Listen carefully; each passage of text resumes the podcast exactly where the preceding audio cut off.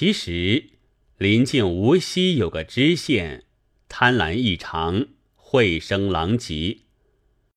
有人来对懒龙道：“无锡县官衙中金宝山鸡，无非是不义之财，何不去取他些来分惠贫人也好？”懒龙听在肚里，即往无锡地方，晚间潜入官舍中。观看动静，那衙里果然富贵，但见莲香锦起，累架珍奇，元宝不用纸包，叠成行列，器皿半飞陶旧，摆满金银。大象口中牙，蠢婢将来接火，犀牛头上角，小儿拿去盛汤。不知贾楚追呼，拆了人家几多骨肉，更见包居混乱，卷了地方到处皮毛，费尽心要传家里子孙，舔着面，且认民之父母。懒龙看不尽许多奢华，想到重门深锁，外边梆铃之声不绝。难以多取。看见一个小匣，十分沉重，料必是精金白银，溜在身边。心里想到，官府衙中之物，省得明日胡猜乱猜，取了无干的人。摸出笔来，在他香架边墙上画着一枝梅花，然后轻轻地从屋檐下。往衙后出去了。过了两三日，知县检点换囊，不见一个专放金子的小匣儿，约有二百余两金子在内，价值一千多两银子。各处寻看，只见旁边画着一枝梅，墨迹上心。知县吃惊道：“这分明不是我衙里人了。卧房中。”谁人来的，却又从容画眉为记，此不是个寻常之道，必要查他出来。遂换取一般眼明手快的应捕，进衙来看贼迹。众应捕见了壁上之画，吃惊道：“副官人，这贼小的们晓得了，却是拿不得的。此乃苏州城中神偷。”名曰懒龙，深到之处必写一枝梅在施主家为任号。此人非比等闲手段，出有入无，更兼义气过人，死党极多。寻他要紧，怕生出别事来。失去金银还是小事，不如放舍罢了，不可轻易惹他。知县大怒道：“你看这般奴才！”既晓得了这人名字，岂有拿不得的？你们专惯与贼通同，故意把这等话挡避他，多打一顿大板才好。今要你们拿贼，且记下在那里，十日之内不拿来见我，多是一个死。应捕不敢回答，知县即唤书房写下捕道批文。拆下捕头两人，又写下官字。官会常无二县，必要拿那懒龙道官。应捕无奈，只得到苏州来走一遭。正进昌门，看见懒龙立在门口，应捕把他肩胛拍一拍，道：“老龙，你取了我家官人东西了吧？卖弄什么手段，画着梅花？”今立献于我们，必要拿你道官，却是如何？懒龙不慌不忙道：“不劳二位费心，且到殿中坐坐细讲。”懒龙拉了两个应补，一同到店里来，战父坐头吃酒。懒龙道：“我与两位商量，你家县主果然要得我紧。”怎么好累的两位？只要从容一日，待我送个信与他，等他自然收了牌票，不敢问两位要我何如？应补道：“这个虽好，只是你取得他的忒多了。他说多是金子，怎么肯住手？我们不同的你去，必要为你受亏了。”懒龙道：“当下就与两位分了。”应补道：“老龙不要取笑，这样话当官不是耍处。”懒龙道：“我平时不曾说狂语，原不取笑。两位到宅上去一看便见。”扯着两人耳朵说道：“只在家里瓦沟中去寻就有。”应补晓得他手段，忖道：“万一当官这样说起来。”真个有赃在我家里，岂不反受他累？遂商量道：“我们不敢要老龙去了，而今老龙待怎么吩咐？”懒龙道：“两位请先到家，我当随至，保管知县官人不敢提起，绝不相累就罢了。”腰间摸出一包金子，约有二两重，送与两人道。全当盘费。从来说工人见钱如苍蝇见血，两个硬补看见赤艳艳的黄金，怎不动火？笑欣欣接受了，就想此金子未必不就是本县之物，一发不敢要他同去了。两下别过，懒龙连夜起身。早到无锡，早晚已闪入县令衙中。县官有大小如人，这晚在大如人房中宿歇，小如人独自在帐中。懒龙接起帐来，伸手进去一摸，摸着顶上青丝髻，真如盘龙一般。懒龙将剪子轻轻剪下。再去寻着印箱，将来撬开，把一盘发髻塞在箱内，仍与他关好了。又在壁上画下一枝梅，别样不动分毫，轻身拖走。次日，小如人起来，忽然头发分披，觉得异样，将手一摸，顶髻俱无。大叫起来，何牙精怪，多跑将来问缘故。小如人哭道：“谁人使促侠把我的头发剪去了？”忙报知县来看，知县见帐里坐着一个头陀，不知哪里作怪起，想若平日绿云伟地，好不可爱，今却如此模样。心里又痛又惊，道：“前番金子失去，尚在言桌未到，今番又有歹人进衙了。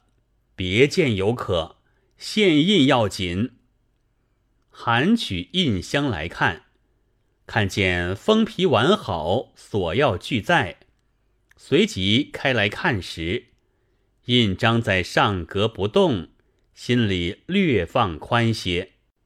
又见有头发缠绕，多起上格，底下一堆髻发散在箱里，再检点别件，不动分毫。又见壁上画着一枝梅，连钱凑作一对了。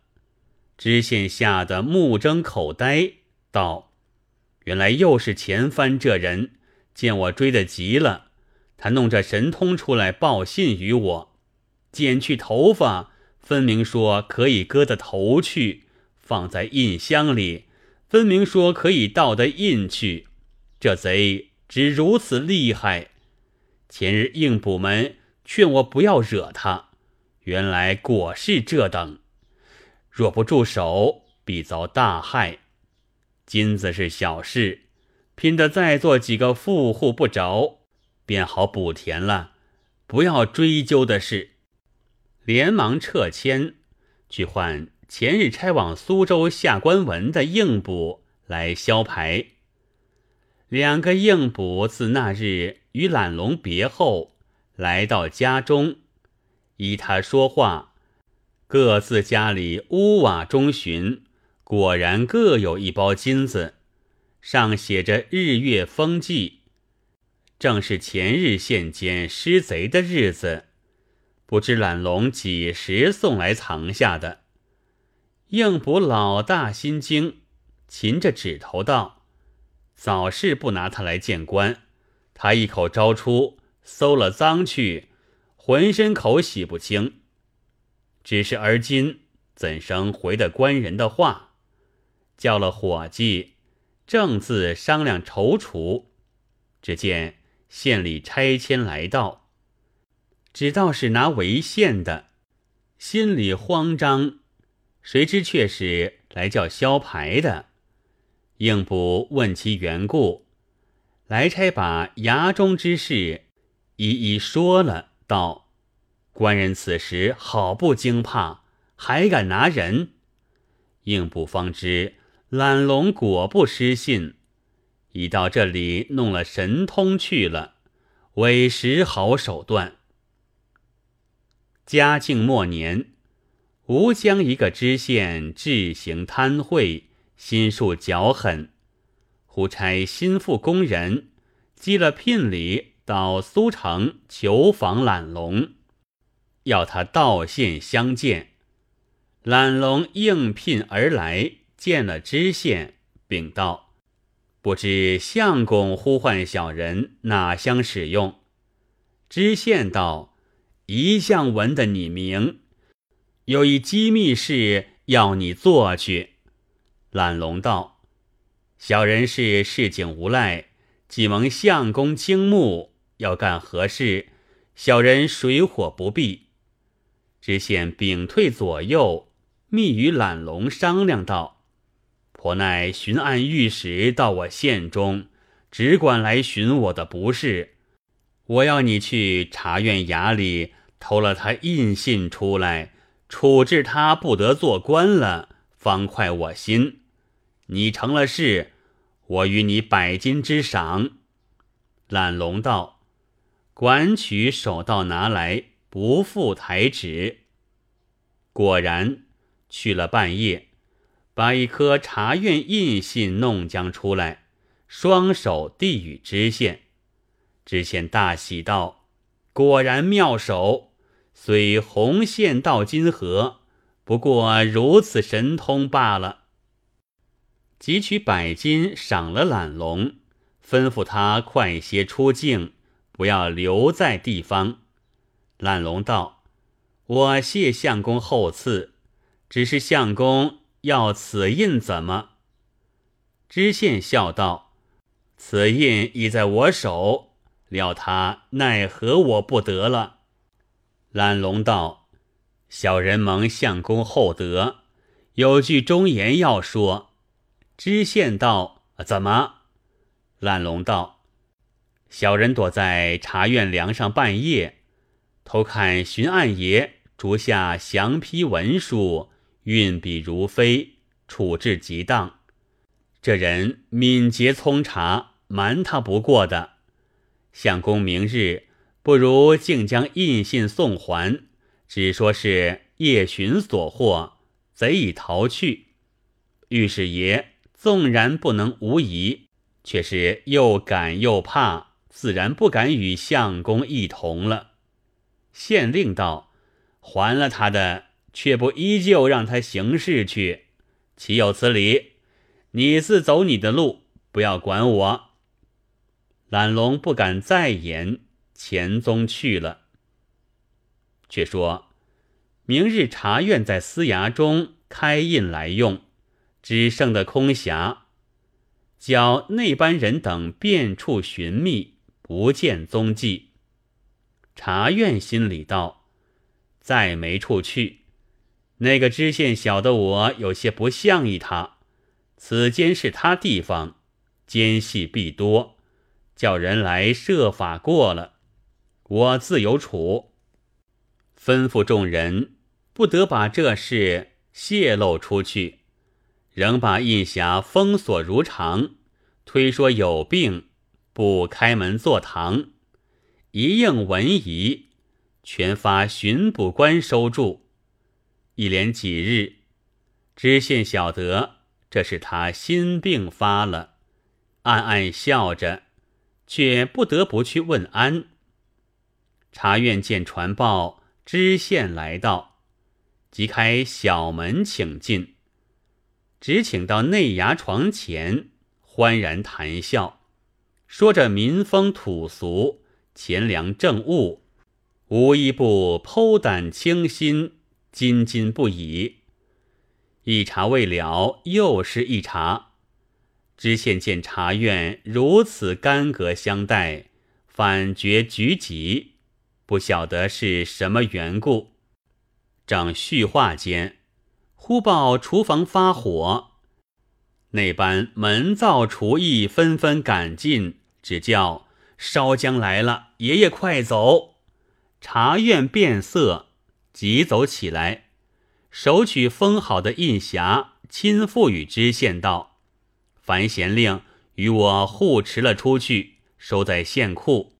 救拨人夫，快来救火！”知县慌忙失措，又不好推的，只得抱了空匣出来。此时地方水夫聚集。把火救灭，只烧的厨房两间，公谢无事。茶院吩咐把门关了。这个计较乃是失印之后，茶院预先吩咐下的。知县回去思量道：“他把这空匣交在我手，若仍旧如此送还，他开来不见印信，我这干系须推不去。”辗转无计，只得润开封皮，把前日所偷之印仍放匣中，封锁如旧。明日升堂报匣送还，茶院就留住知县，当堂开验印信，印了许多日前未发放的公文，就于是日发牌骑马离却吴江。却把此话告诉了巡抚都堂，两个会同把这知县不法之事参奏一本，论了他去。知县临去时，对衙门人道：“懒龙这人是有见识的，我悔不用其言，以至于此。正是王使心机，自作之孽。”无良不成，反书一贴。懒龙名迹流传广大，未免别处贼情也有猜疑着他的，时时有些株连着身上。是欲苏州府库失去元宝石来定。做工的私自议论道：“这失去的没影响，莫非是懒龙？”懒龙却其实不曾偷，见人错疑了他，反要打听明白此事。他心疑是酷吏之情，夜藏府中公谢黑处，走到酷吏房中静听，忽听酷吏对其妻道：“吾取了库银，外人多疑心懒龙，我落得造化了，却是懒龙怎肯应承？”我明日把他一生做贼的事迹纂成一本送与府主，不怕不拿他来做顶缸。懒龙听见，心里思量道：“不好不好，本事与我无干。仅酷吏自道，他要谢罪，官面前暗栽着我，官吏一心，我又不是没一点墨迹的。”怎变得明白？不如逃了去为上招，免受无端的拷打。连夜起身，径走南京，诈装了双盲的，在街上卖卦。苏州府太仓仪亭有个张小舍，是个有名集会识贼的魁首，偶到南京街上撞见了，道。这盲子来的蹊跷，仔细一向，认的是懒龙诈装的，一把扯住，引他到僻静处道：“你偷了库中元宝，官府正在追捕，你却遁来这里，装此模样躲闪吗？你怎生瞒得我这双眼过？”懒龙挽了小舍的手道：“你是晓得我的，该替我分剖这件事。”怎么也如此说？那库里银子是库吏自盗了。我曾听得他夫妻二人床中私语，甚是的确。他商量要推在我身上，按在官府处下手。我恐怕官府信他说话，故逃亡至此。你若到官府处把此事守明，不但得了府中赏钱。亦且辨明了我是，我自当有博义孝敬你。